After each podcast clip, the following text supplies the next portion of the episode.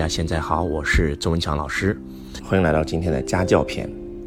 嗯，什么叫家教篇呢？家教就是家庭教育。周老师最近不是开了一个少年领袖之道嘛，专门讲家庭教育，然后帮助孩子自信自强的一个课程。本来这个课程是专门开给孩子们上的，但是为了这个，因为孩子们比较小，所以让父母带过来。但是当我在深入研究这个课程的时候，我发现了一个秘密。我们现在市面上很多很多的这个什么少年领袖训练营啊，把孩子交给我七天，我把你孩子打造成一个自信、有梦想啊、自主自信的少年领袖，很多类似这样的课程，我也去上过很多课。但是我后来发现，孩子们自卑内向，上了这个课，有可能他真的今天变自信了，但是当他回到家以后，他马上又蔫儿了。为什么呢？归根结底其实是家庭教育的问题。所以我这个课程就应该说是开行业之先河。啊少年领袖之道，我把它变成了领袖之道。前两天根本不是讲给孩子听，是讲给父母听的。然后当周老师开始研究这个教育的时候，发现了一个非常惊人的秘密。我们很多家长都认为教育是这个学校的事儿、老师的事儿，跟我家长没关。呃，我看到一个联合国一个非常厉害的教育专家，他说出一个这么样的概念。他说这个世界上有三种教育，啊，一个孩子能否成人。最重要的就是这三种教育，一个是学校教育，啊，一个是家庭教育，啊，一个是社会教育，是这三种教育共同合成了一个人。那你们猜一猜比例是多少？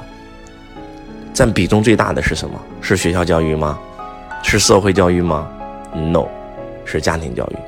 这个专家说，嗯，家庭教育占孩子人生当中的比重是百分之六十。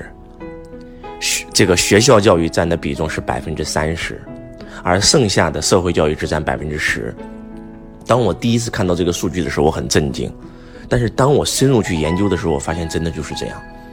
一个孩子为什么会自信，跟他父母教育有关。他的父母给他全是表扬，通过周边的人都是认可他的，他慢慢就会越来越自信。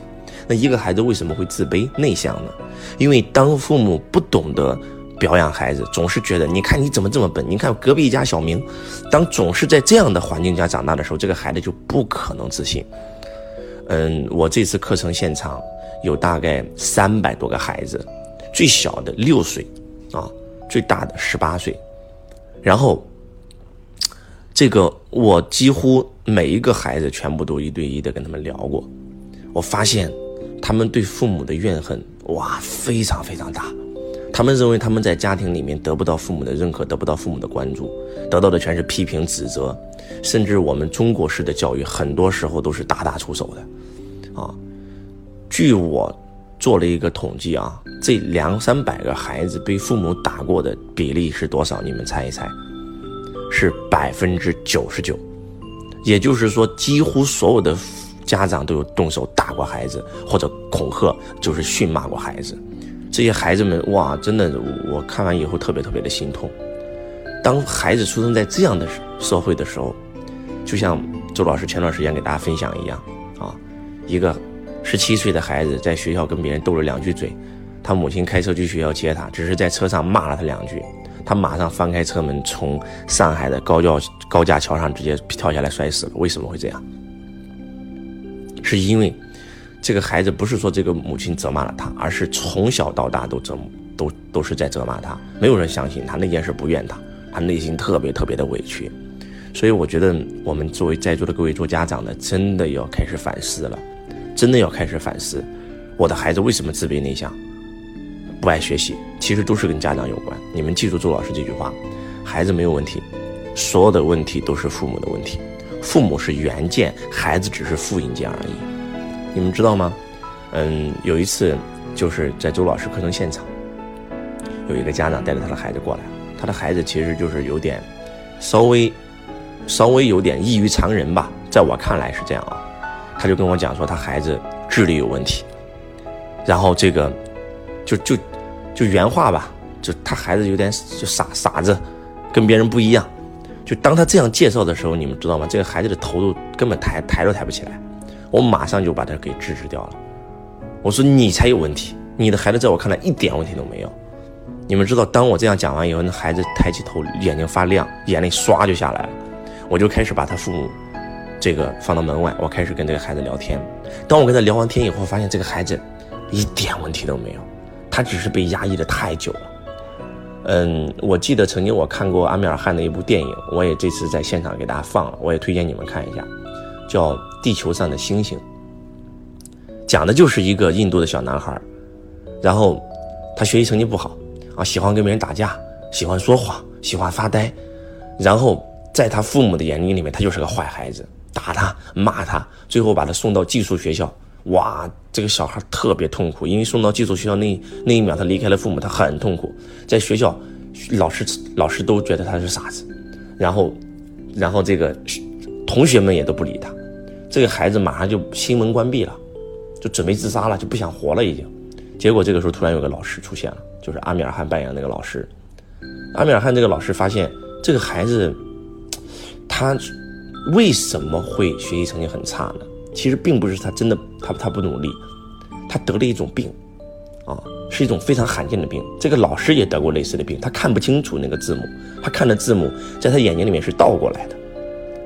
然后他就开始去跟这个家长交流，然后发现了他的症状，然后就带他去做测试，发现这个孩子真的他真的不是这个不爱学习，他是视力有问题。然后就开始跟这个孩子接触。然后他就发现了这个孩子天才的一面，这个孩子在画画上简直就是一个天才，他绝对可以成为全世界最顶级的画家。然后这个老师开始接触这个孩子，这个孩子很自闭啊，不跟任何人交流，都不想活了。但是这个老师慢慢的开始赞扬他，鼓励他，把他从这种自卑的这种阴影里面拉了出来。到最后，他跟那个老师变成了好朋友。到最后，他的父母也意识到是自己的问题，然后跟这个孩子化解了。这个孩子变成了全学校画画最好的人，变成了天才。然后他老师教了他一套独特的方法，能够克服视力，这个看字母是刚好是镜像是反向的这个问题，他变成了学校的尖子生。这孩子到最后变成了对印度非常非常有用的人，这是个真实的故事改编啊。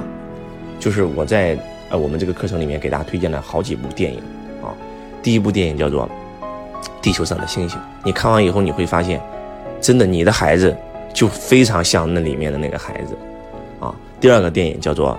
三傻大闹宝莱坞，啊，讲的也是类似于这样的一个一个故事，讲的就是，就是家庭教育的缺失对孩子的摧残，以及学校教育只在乎孩子的分数对孩子的压迫，就是当我们看完以后，就是我们很多家长真的就泪流满面。他们以前来到周老师课程现场，他们觉得，他们希望把孩子交给我，什么都不用干，他们希望把孩子交给学校，什么都不用干。